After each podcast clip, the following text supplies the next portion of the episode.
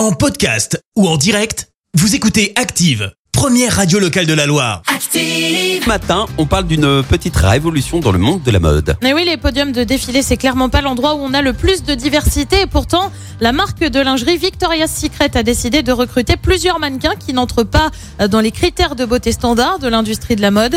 C'est ainsi que Sophia Giraud, 24 ans, est devenue euh, l'une des égéries de la marque américaine. Elle est en fait atteint- atteinte du syndrome de Down, soit de la trisomie 21. Euh, Sur Instagram, la top, la top modèle s'est félicitée d'avoir fait tomber une limite. La marque de lingerie avait euh, déjà fait un premier pas hein, pour casser les canons de la beauté en ayant recours à des modèles grande taille ou encore à des mannequins transgenres. Merci, vous avez écouté Active Radio, la première radio locale de la Loire. Active.